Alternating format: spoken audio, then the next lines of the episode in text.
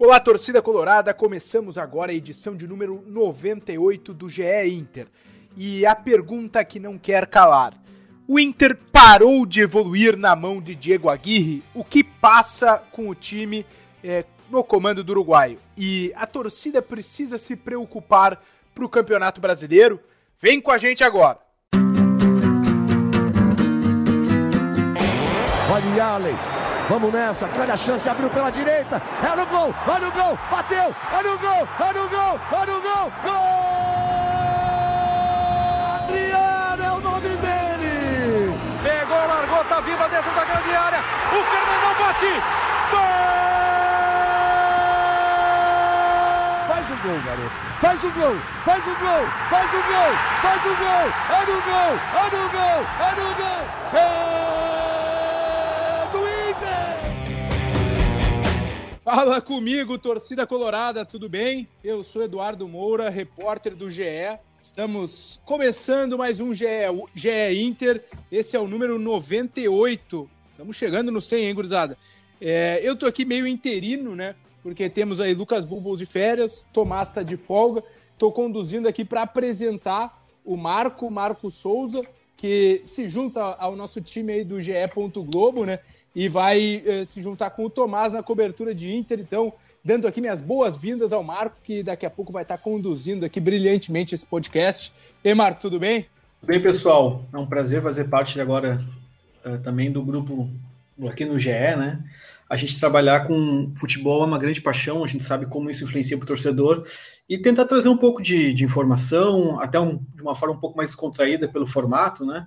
Mas tentar ajudar o torcedor colorado a entender o que está acontecendo. A fase não é boa, mas a gente está aqui também para dizer quando as coisas dão certo, quando as coisas dão errado. Então, essa é a nossa tentativa de tentar esclarecer um pouquinho o que está acontecendo nesse momento do Inter. Perfeito, e estamos aqui é, também com o, o, nosso habituê, né? Luca Pumes, e, é, influenciador, representante dos Colorados aí no GE. Globo, tá sempre lá nas últimas rodadas, né, Luca? Tá meio indignado, né, depois dos jogos, mas tem sempre lá vídeo no GE. Globo. Como é que vai, Luca? E aí, Dado, é, satisfação tá na companhia de ti, do Marco. Marco, agora oficialmente, seja bem-vindo aí. Estou é, muito feliz de, de, de, estar aqui mais uma vez com vocês, e é só por isso que eu estou feliz, né? É o único motivo que eu tenho para estar feliz, porque o Inter consegue estragar tudo, né, cara? Infelizmente, no final das partidas.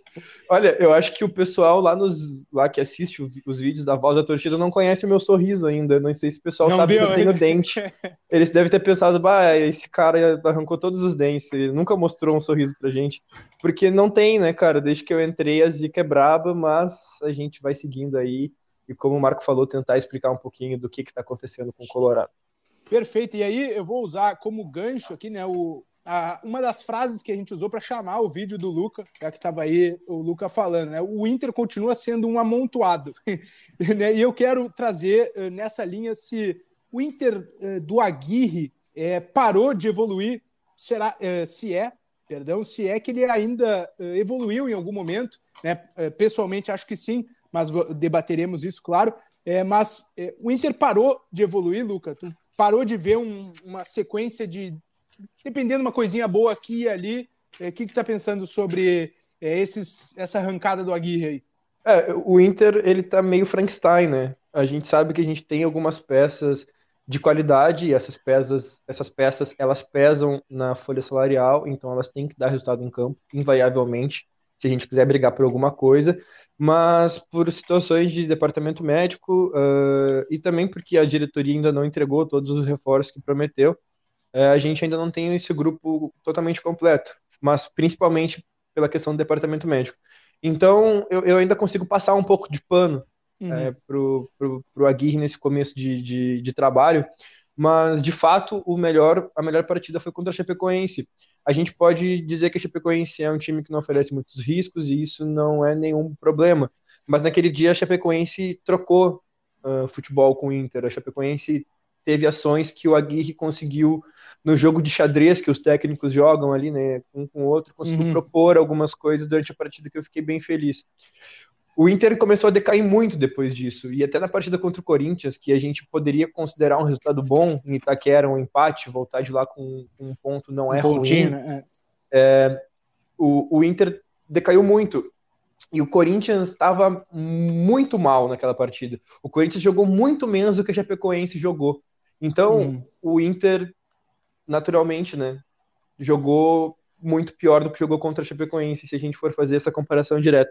E a partir Bem... dali foi tudo de água por água abaixo, sabe? Contra o São uhum. Paulo foi uma atuação catastrófica, foi uma das piores atuações que eu já vi do Inter, e um amontoado tático, mas o que me assusta nesse começo do trabalho do Aguirre é ele insistir em algumas peças. Ontem o Patrick teve uma das piores atuações individuais que eu já vi um jogador ter desde que eu acompanho futebol, que é desde 2004, porque eu nasci em 98, então ali em 2004 quando eu começo a me lembrar das coisas, é, eu não me lembro de uma atuação é, tão ruim, tão ruim de um, de um jogador de, de meio de frente, assim, quanto a que o Patrick teve ontem, e aí eu fiquei meio assustado com, com a falta de, de recurso que o Aguirre teve, uhum.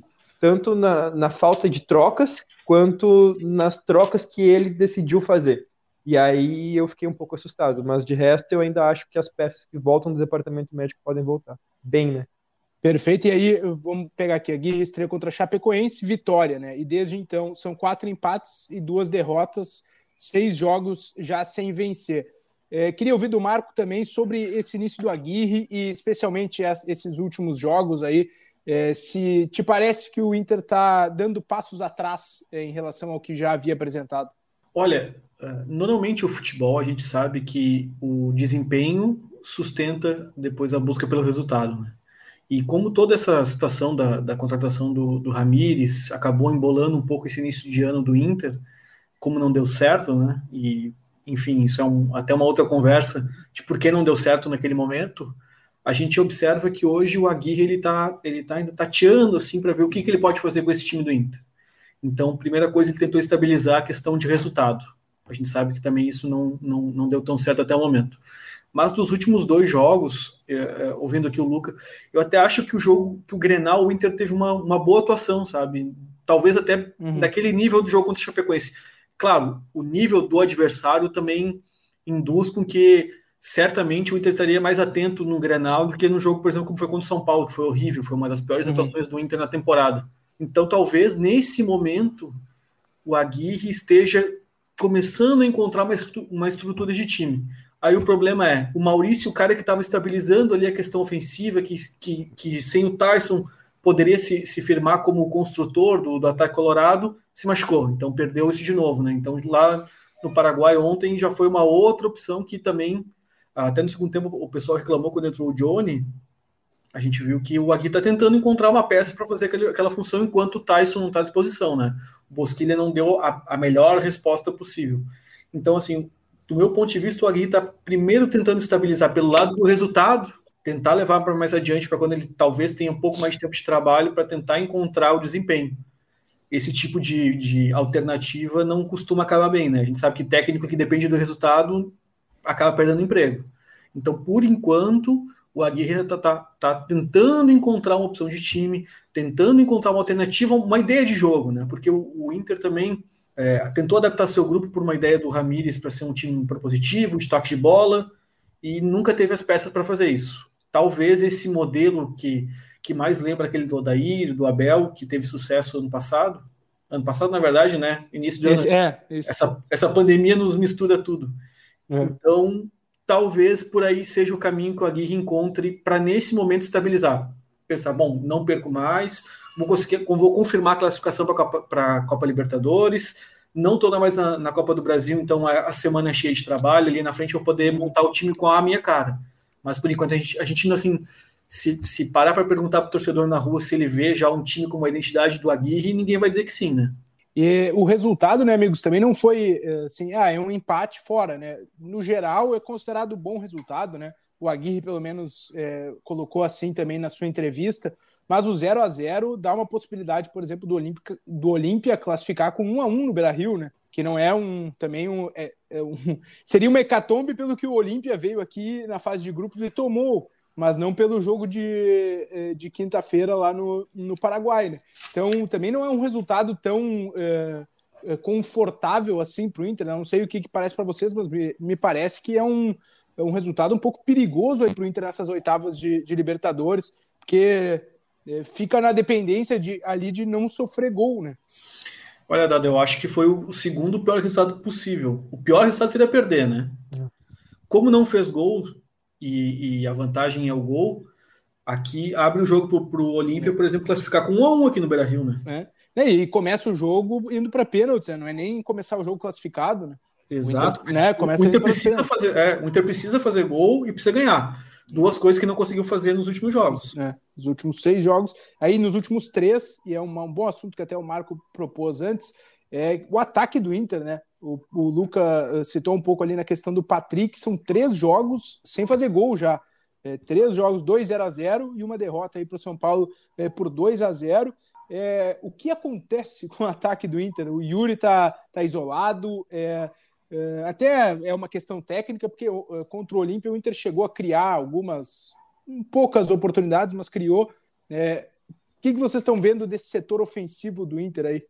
Me parece é, que o Yuri está realmente um, um, pouco isolado uh, e que as, o Inter se tornou um time um pouco mais objetivo, né, depois que o uhum. Aguirre chegou.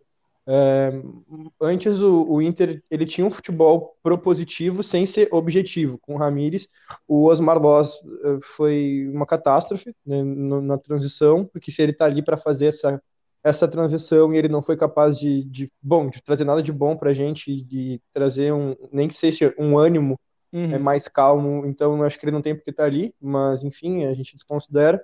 E com a Aguirre já já tem uma outra identidade, mas taticamente falando, é, eu sinto que o Inter ele cai muito para a esquerda é, de uma maneira até parece que o campo é mais pesado para aquele lado ali sem, sem nenhuma piadinha assim porque o, o, Inter não, não, não, não estabelece muitas jogadas pelo lado direito.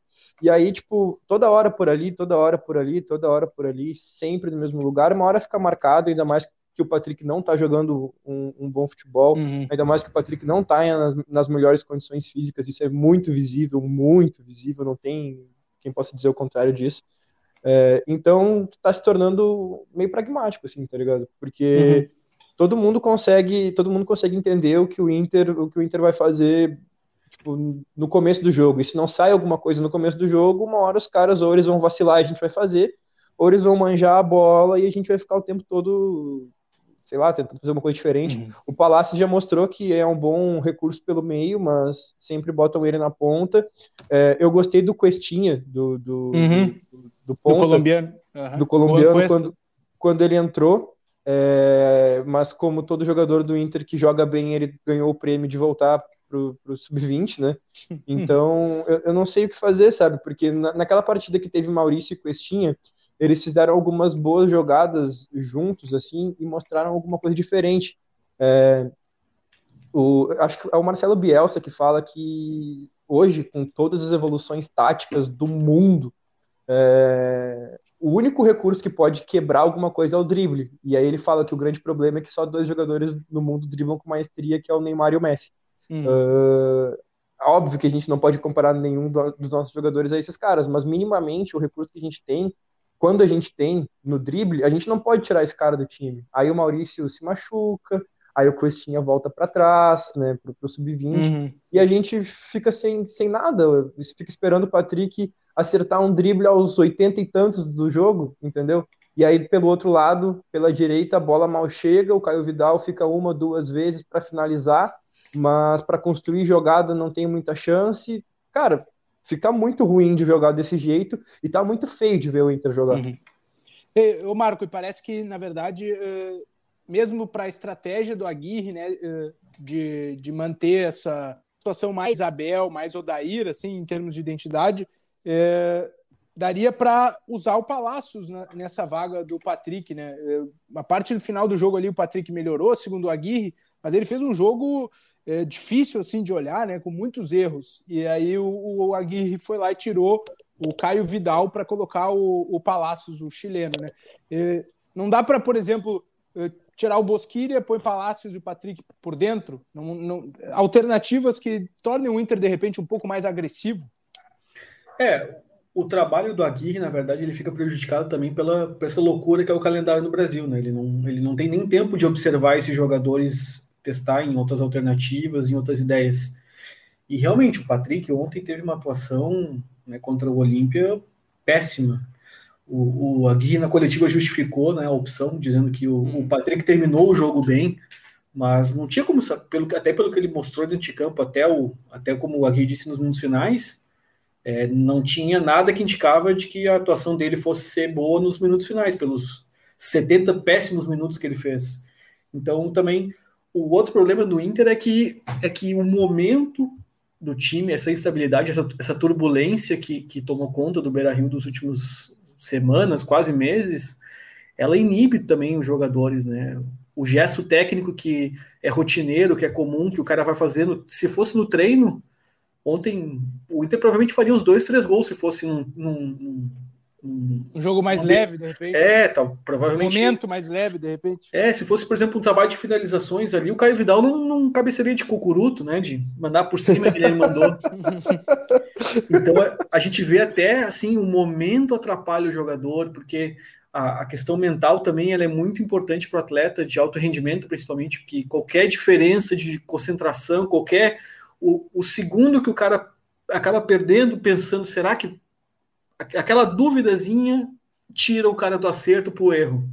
Então o momento do Inter também pesa, né? E, e, e, se toda hora que um jogador formal trocar, não vai, não, não, não tem peça suficiente para trocar todo mundo no elenco, né? Eu acho que ainda o problema tem, tem muita coisa convergindo para um lado ruim nesse momento do Inter.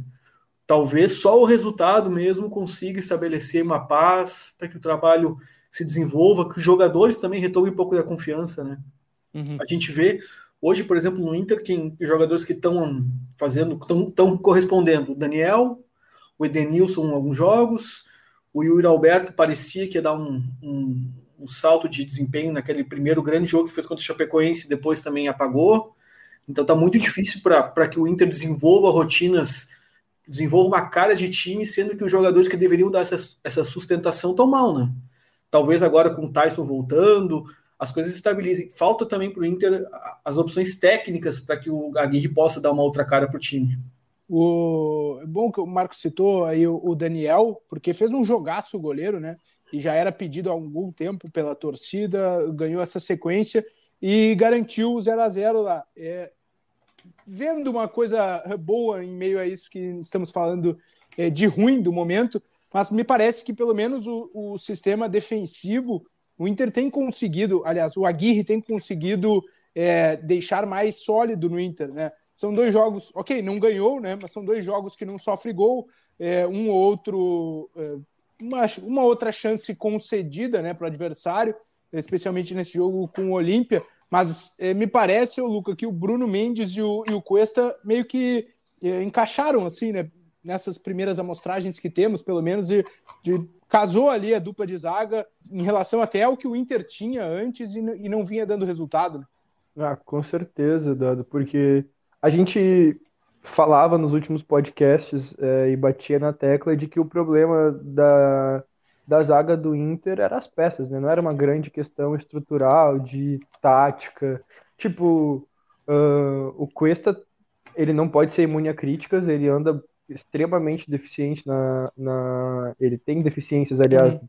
desde sempre, mas ele já foi um pouco melhor na bola aérea, uh, embora o jogo de chão dele seja muito bom. Ontem ele, ele foi tirar uma bola pelo chão, ele acabou se atrapalhando, a gente poderia ter tomado um gol ali mais pro final do jogo. Uh, o companheiro conseguiu buscar rapidamente uhum. a bola para afastar.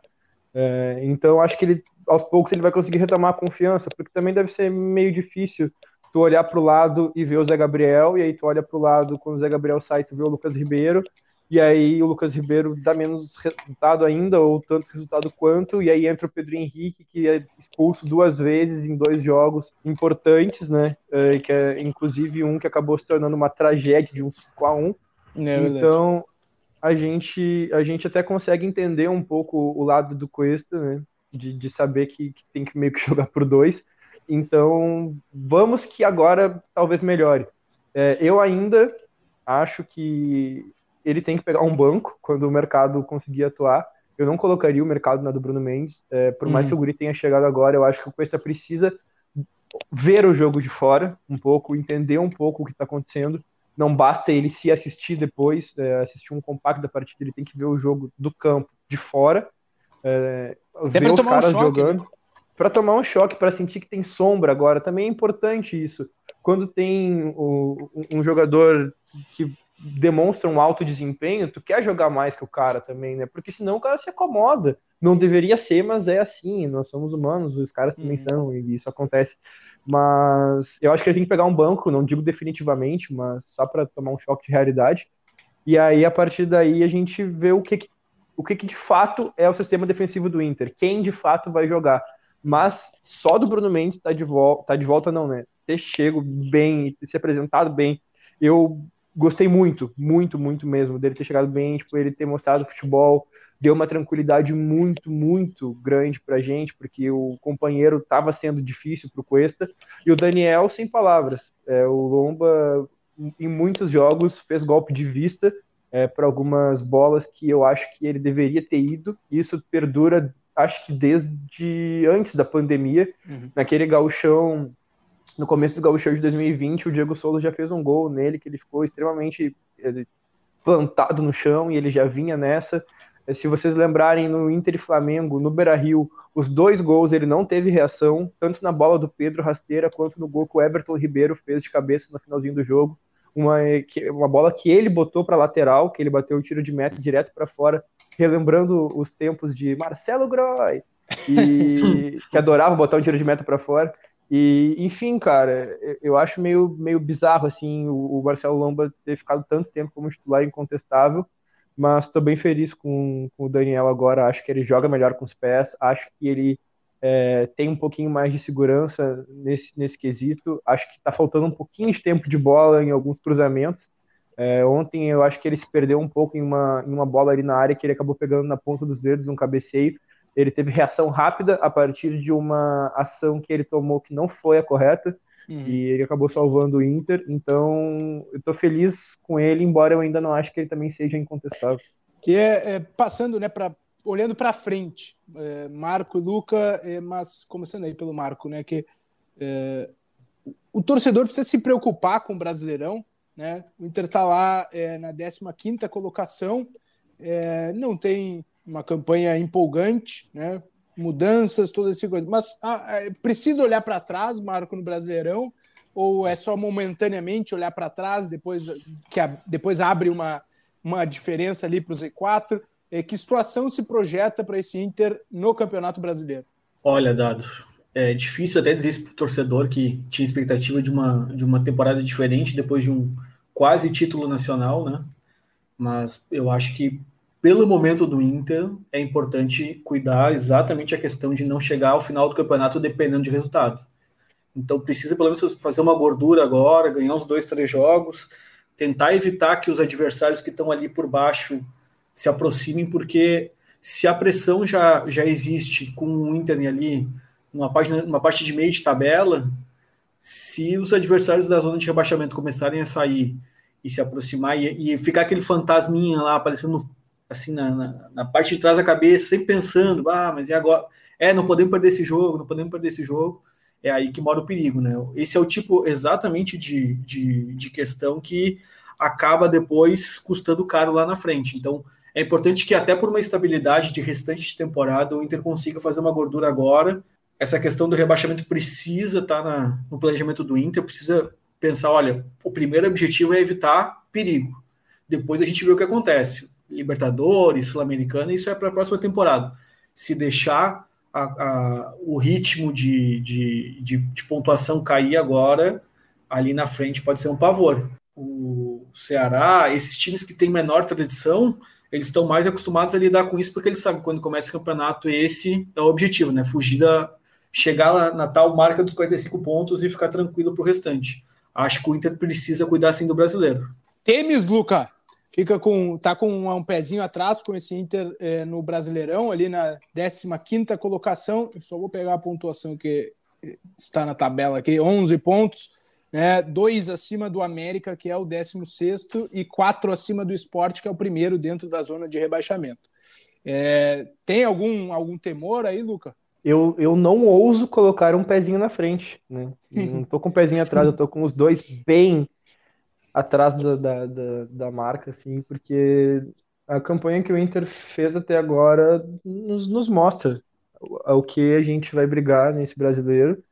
E óbvio, né, como torcedor que quer sair da fila, que não quer chegar na possibilidade de estar de tá ali 13, 14 anos sem ganhar nada e o pessoal brincando, ó, oh, antes era vocês brincando de valsa, hein? Agora vai ser a gente zoando vocês, entendeu? E isso aí eu temo, mas antes de pensar nisso, eu não, sabe o que é mais difícil? Que a gente não pode nem se dar ao luxo de pensar nisso.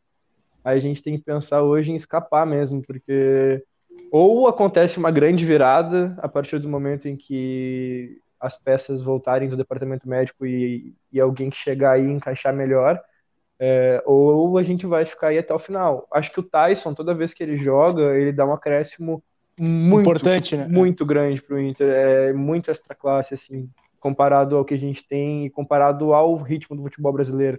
Ele consegue colocar uma. Um... Ele nem era mais um jogador de velocidade lá na Europa, uhum. né? Nem era mais considerado um jogador de velocidade, e ele consegue impor um ritmo é, nas partidas que me impressiona bastante. A arrancada é absurda, o homem é muito bom de bola mesmo. Então eu acho que ele vai ser, no final de tudo, a peça-chave que vai poder nos tirar disso. Porque quando a gente caiu, a gente não tinha esse cara. Gente, o, o D'Alessandro não estava aí, o Inter sofreu muito, a gente ficou nas mãos, ou melhor, nos pés de Seiras, Anderson e companhia, então não tinha muito o que ser feito. E aí eu acho que ele vai acabar fazendo diferença acho que o Inter não. Eu, né, no alto do, do meu coloradismo, acho que o Inter não cai. Né? Eu, acho, eu vejo times jogando é, não o suficiente também. Só que hoje. É aquele ditado, né, Luca? Desculpa de interromper. Tem muito time ruim, né? Com todo respeito tem, aos outros times. Mas tem, é, tem, tem time, ruim. ruim, né? Mas aí, só fechando, o Inter tá jogando um futebol pior do que os times ruins. Tá jogando um dos piores futebol assim, que já vi na vida. Assim. E, no brasileiro, deixa, né? Deixa eu, deixa eu pegar o gancho dado. Quem que te dá confiança para que o Inter vá ter um, um, melhor segundo semestre, Luca? Quais jogadores, assim, tu olha pro plantel do Inter e tu pensa, bom, esses caras aí, assim que eles jogarem, está salvo. O ano vai ser bom. É, é uma grande incógnita, né? Porque, tipo, hoje a gente fala que se o Paulo Guerreiro tivesse aí, ele não perderia metade dos gols que os caras ali na frente estão perdendo. Mas aí, o Paulo Guerreiro vai voltar? Ele quer jogar? o Inter se desfez do Abel Hernandes para ficar com ele ali no, no, começo da temporada e aí o Abel, o Abel era um cara que queria estar tá aí. O Abel, ele pode não ser o centroavante mais técnico do mundo, mas ele guardava as caixinhas dele, entendeu? Uh, o Guerreiro, não sei se ele quer jogar e eu não sei se ele vai estar à disposição logo logo. O Sarabia é, é um baita, baita lateral. Quando ele chegou no Inter ali com o time do Cudê, ele voava. Depois da lesão, e aí teve Covid e tudo mais, outro futebol. O Bosquilha estava jogando muita bola, tinha um ritmo interessante, agora também tem um tempo dele de lesão. É, então, são jogadores que, que fariam muita diferença hoje, mas a gente não sabe se pode contar ou não, se sabe se vão recuperar o bom futebol ou não. E no caso do Guerreiro, se vai querer jogar ou não, né? Quem a gente tem disposição, à disposição hoje, e eu digo, olha, esse cara faz diferença, Tyson e Maurício. O Yuri Alberto acho que hoje, pelo momento, um pouquinho abaixo, mas ele faz diferença também. Mas Tyson e Maurício são os dois melhores jogadores, os dois jogadores estão demonstrando melhor futebol é, no, no Inter. Aí o Edenilson, não sei se vai embora, não sei se fica, mas como o Marco falou no começo do jogo, no começo do jogo, no começo do podcast, é, a gente não consegue depender dele em todas as partidas. Ele não tem feito boas partidas regularmente. Ô, ô, Marco, só completando o que o Luca falou, fiz uma listinha aqui, dá para botar talvez como uma espinha dorsal do Inter, assim, para o ano. O Saravia, Dourado, Edenilson, Tyson, Maurício e Yuri. Não sei se é uma, uma lista uh, que tem muito. Tem o Edenilson já consolidado, o Saravia, né, que já jogou em seleção nacional da Argentina. De resto, são jogadores. O Tyson, óbvio, né, é, é a referência mas os outros são muitos jogadores buscando ainda, né? O Yuri, o Maurício, não, não são jogadores afirmados, digamos assim. Pois é, e a questão é, o, quando voltarem o Tyson e o Maurício, eles vão disputar o mesmo lugar? Porque eles Cons jogar... Conseguem jogar juntos? É, conseguem jogar juntos. Aí tira o Patrick, tira o Edenilson, quem, quem sai desse meio campo, né? Ou será que, será que sairia alguém? Porque também, hum. aí como a gente diz, a fase já não é boa. Tu vai jogar com um time mais aberto? Não sei. É. Talvez Aguirre, não seja muita cara do Aguirre, né? E o Aguirre também gosta dessa, das mudanças, né? Ele já, já falou que, que essa estratégia, quando há desgaste, ele vai, vai trocar é, mesmo. Isso pode acontecer é, no domingo contra o, o Juventude, né? Estamos gravando aqui dia 16 de julho, na sexta-feira. Então também, talvez ali a gente vai ver um jogo o Tyson uh, como titular, depois no outro preservando o Tyson e vai o Maurício, né? Tem esse esse ponto também de, de girar o elenco, né? Tem mais o Bosquilha por ali. Eu acho que isso também pode, pode pesar, né? É, pois é. A, a questão é, o Aguirre, a gente ainda não sabe nem qual é a ideia de time dele, porque não tem todas as peças à disposição no momento. Então, talvez esse, esse, esse Inter que a gente esteja vendo hoje seja uma questão circunstancial. Assim, a ideia de jogo do Aguirre mesmo vai aparecer ali na frente. Aquele time de 2015, né? Uhum. Jogava numa outra estrutura, era um time extremamente agressivo, que a torcida até reclamava que acabava perdendo um pouco do ímpeto no segundo tempo, mas normalmente conseguia construir o resultado. Talvez esse Inter de 2021, com a cara do Aguirre, a gente, a gente ainda só vai conhecer quando tiver Tyson, Maurício, o Guerreiro esteja em condições, é, a fase seja melhor, né? Porque a gente está vendo também, ainda tem jogadores para estrear, o mercado. Então talvez esse Inter de agora não seja o Inter de verdade, que a gente vai, vai conhecer no segundo semestre mesmo, assim, que vai jogar esses últimos cinco meses da temporada. Por enquanto, é um Inter que assusta o seu torcedor. E assusta com toda a razão. O Inter hoje não pode é, contestar as reclamações do torcedor, porque o futebol apresentado, que foi prometido lá por uma gestão que assumiu no início do ano, era para ter um estilo de futebol. Né? A coisa deu errado e agora voltou para um outro modelo e está nessa bagunça ainda de tentar encontrar uma identidade, de encontrar até as peças que vão ser. Eu estava fazendo um levantamento aqui dado, é, para a gente apresentar também no GE, é, no GE Inter, é, o Aguirre usou muitos jogadores até o momento. Essa, essas opções, por exemplo, o Vinícius Melo era o jogador que que jogou os primeiros quatro jogos como alternativa ao Yuri Alberto. Os últimos dois foi o, o Thiago Galhardo, por exemplo, no uhum. Grenal contra o São Paulo. Então, a própria Aguirre está conhecendo as opções que ele pode contar e para ter uma ideia do que ele pode fazer dentro de campo, né? Porque a gente sabe que o Aguirre é um técnico que gosta do trabalho do dia a dia para levar para o campo isso. E ainda, pelas limitações de temporada, de jogo, viagem, não, não conseguiu fazer.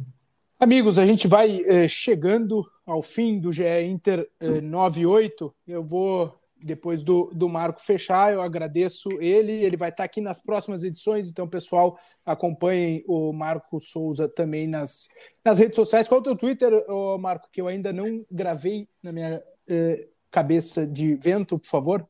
Marco Underline AM Souza. Isso aí, então acompanhe o Marco lá no Twitter. Eu quero dar o espaço aqui para o Luca para as considerações finais dele é, para rapidamente ver, falar sobre os temores ou, de repente, um, uma projeção otimista aí. É, valeu, Luca, obrigado aí pela, pela tua participação de sempre. Valeu, Dado, valeu, Marco, é, mais uma vez, uma satisfação estar com vocês. É, gente, o, o que eu queria deixar de recado final é vamos ter fé vamos rezar.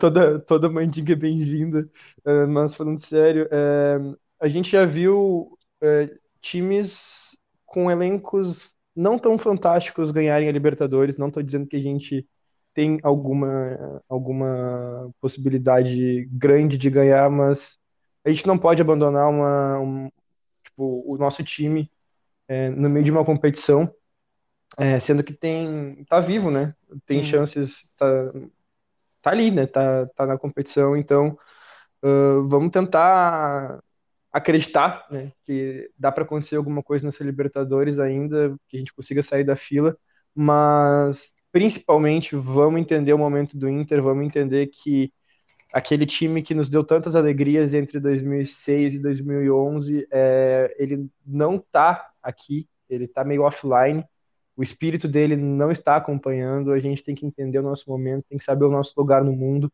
e tem que ficar muito feliz se a gente não cair esse ano. Eu acho que é, é tudo que a gente precisa ter em mente para saber que tipo de cobrança que a gente tem que ter em cima da direção, que tipo de cobrança que a gente tem que ter em cima dos jogadores, que tipo de cobrança que a gente tem que ter em cima do treinador quando ele escala ou não escala alguém, a gente tem que entender os rodízios de alguma maneira, quando eles forem cabíveis, né? E é basicamente isso. É, eu estou bem preocupado com o Inter, totalmente é, triste, né? Porque eu fico, eu fico perco sono, eu fico, fico mal de cabeça por causa disso tudo. É, então, acho que é acreditar um pouquinho mais e ter fé. E com essa solicitação de fé do Luca, a gente é, encerra aqui o GE Inter, né? É, tudo lá sempre no ge.globo barra Inter. Você pode maratonar também o nosso é, querido GE Inter é, também no ge.globo barra GE Inter. Lá tem todas as 98 edições é, deste podcast. Também estamos no Apple Podcast, Spotify, Google Podcasts, enfim, em outros meios do streaming aí de áudio, tá bem? Um grande abraço para todo mundo e até a próxima.